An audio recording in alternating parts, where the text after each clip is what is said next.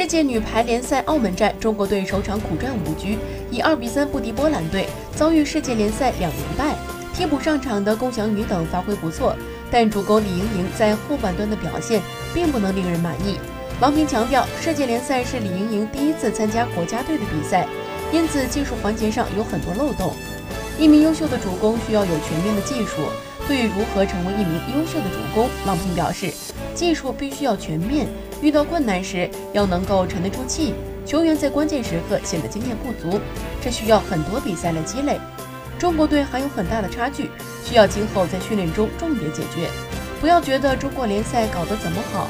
其实很多队员在国际比赛上就显得差距非常大。